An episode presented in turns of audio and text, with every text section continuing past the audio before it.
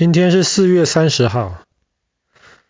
其实从几千年前开始，人就开始思考一个问题，就是这个世界这么多不同的东西，到底是由什么组成的？所以那个时候，中国人、印度人或是希腊人，大家都有想出一些回答这个问题的可能性。比方说，那个时候的中国人就认为说，世界是由五种元素构成的：金属、木头、水、火，还有土。全部东西都是由金、木、水、火、土，只是它的比例不太一样而已。有些东西金多一点，有些东西水多一点，可是全部东西都是金、木、水、火、土。当然，后来这个被证明是错的。其实这个世界比金木水火土要复杂的太多了。在十八、十九世纪的时候，科学特别在欧洲，科学进步的非常快。那个时候大大家就发现了，好像比方说，即便你看到土好了，其实土还是可以再分割成更小的东西。后来大家就把分割到不能再分割的最小的那个东西，就叫做原子。atom 就叫做原子，所以那个时候大家觉得原子是最小的东西。然后十九世纪的科学家做了很多实验，他们证明了原子存在，他们也证明了原子很小。但是虽然原子很小，但是原子还是有它的重量的，有它的质量的。所以当很多很多很多很多原子放在一起的时候，就会变成一个很重很重很重的一个东西。所以到那个时候为止，大家认为原子是最小的单位了。在十九世纪末的时候，英国剑桥有一个科学家，他叫做 J.J. Thompson，J.J. 汤普逊，呃，Joseph John Thompson。然后他那个时候在做一个实验，其实很多科学家当时也都在做类似的实验。你拿一个。玻璃的管子，一边你给它负极，一边给它正极，然后你给它通很强力的电，OK，然后你把管子中间的那个空气抽掉，让它变成几乎是那种真空的状态，一边有负电极，另一边有正电极，OK，这个时候科学家就会看到有一道绿色的光从负电极的方向。出去往正电极的方向射过去。那个时候大家都很好奇，这个光到底是怎么来的？这个光到底是什么东西？这个光跟我们平常看到的太阳光是一样的吗？所以后来科学家一直在不断想办法，更多的知道这个从空气中穿过了这个光到从真空中穿过了这个光到底是什么？那个时候，J.J. Thomson 他也在思考这个问题。所以他们当时就做了一些实验，比方说，他们在那个几乎真空的玻璃瓶中间，他放了一块厚厚的铝的板子，OK，然后发现这个时候光就射不过去了，光从负极那边，从负极那边到板子还能看得到绿色的光，板子到正极就看不到。所以这个就证明了一件事情：光是从负极的地方射出来，然后会被挡住。所以那个时候，很多其他的科学家就认为说，那就很明显啦，这个光绝对是一个波，一个 wave，然后它被挡住了。他们就认为这个光是一个 wave。可是后来，J.J. Thompson 就做实验，他就说，当我把那个铝的板子弄得很薄、很薄、很薄、很薄，多薄呢？一个 millimeter 的千分之一，就是把一个 millimeter 再切成一千份，每一份那么薄。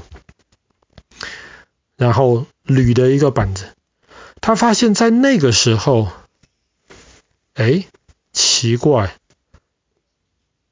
那个。光啊，那个绿绿的那个光，它就可以穿过去了。嗯，他就觉得很奇怪，为什么可以穿过去呢？如果那个是坡的的话，之前被挡住了，现在可以穿过去。他觉得有一点奇怪，所以他那个时候就想一个可能性，会不会那个东西它是一个比铝的这个原子更小的东西，所以它才可以从铝原子中间的空隙穿过去。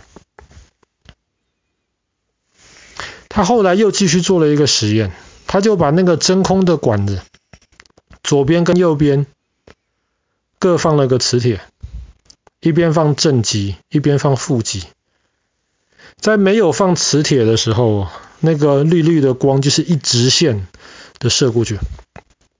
可是当发现有正极跟负极在旁边的时候，那个光就开始有点移动了。就不再是直线的打过去了，而且往哪边移动呢？是往正极的方向移动。那我问你，那个光射出来的东西本身是正极还是负极？负极。没错，你是对的。因为同极会相斥，同极不喜欢在一起，那不一样的才喜欢在一起。所以就是因为那个射出来的那个东西，小小的那个东西是负极的，所以它会当有正极的东西在旁边的时候，它就会被吸过去，就会往正极的方向偏。所以在一八九七年的今天，四月三十号，J.J. Thompson 就发表了一篇很重要的论文，他就叫这个东西叫做电子。没错，这个是人类第一次知道，原来还有比原子小的东西，就叫做电子。然后电子这一个东西，它是负极的，而且电子这个东西非常非常轻，比一个原子还要轻，因为它可以跑比原子更远的距离，因为它轻，地心引力对它的影响更小。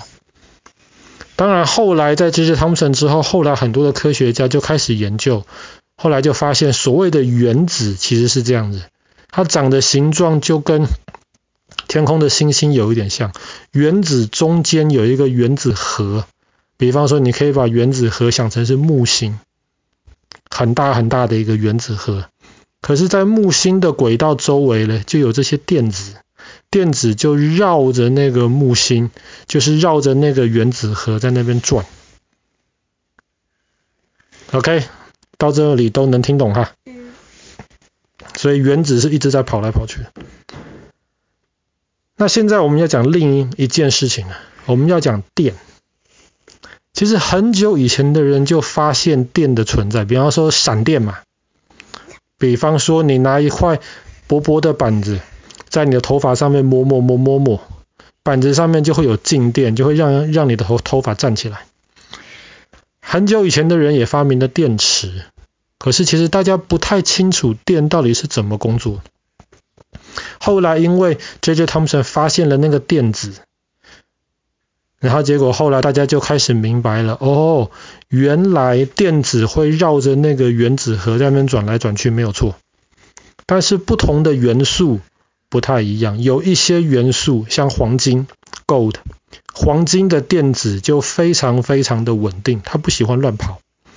可是有一些东西的电子，比方说钠 （a sodium），钠的电子就很喜欢跳来跳去，它会从一个原子核的轨道跳到另一个原子核的轨道，它们会交换这个电子，很奇怪。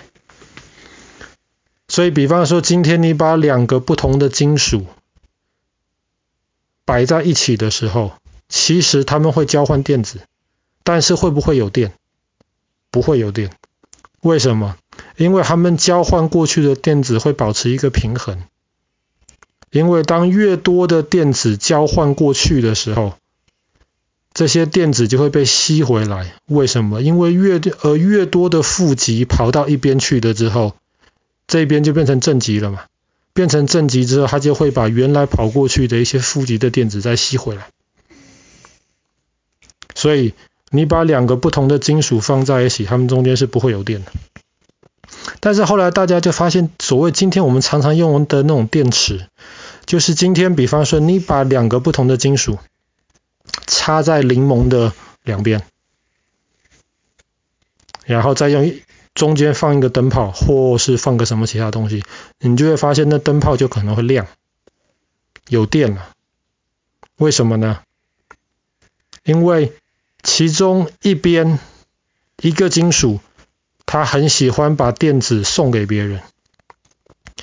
所以，当他把电子送给别人的时候，这些电力、这些电子就会通过那条电线，会通过灯泡传到另一个喜欢接收这些跑来跑去的电子的另一片金属。但是，为什么它不会像我们刚刚讲的被吸回去呢？因为你把它插在柠檬里面，柠檬里面。就有很多的自由跑来跑去的电子，这些自由的电子，它就会去补掉那些通过灯泡的那些电子。听起来可能有点复杂，这个哪天我们可以做个实验来看一看。可是现在绝大多数我们在使用的这些传统的这些干电池，基本上就是因为我们现在很清楚的知道电子。所以我们知道这些干电池是怎么工作，所以现在前几天我们聊呃聊天聊到电池，现在科学家就在想办法，看能不能改造让电池的效果变得更好。好啦，后半部的部分讲的比较有点复杂，可是前半部我们讲到一八九七年 J.J. Thomson 发现电子的那个实验的部分，你应该能听懂，我知道。嗯。好啦，那今天故事就讲到这里了。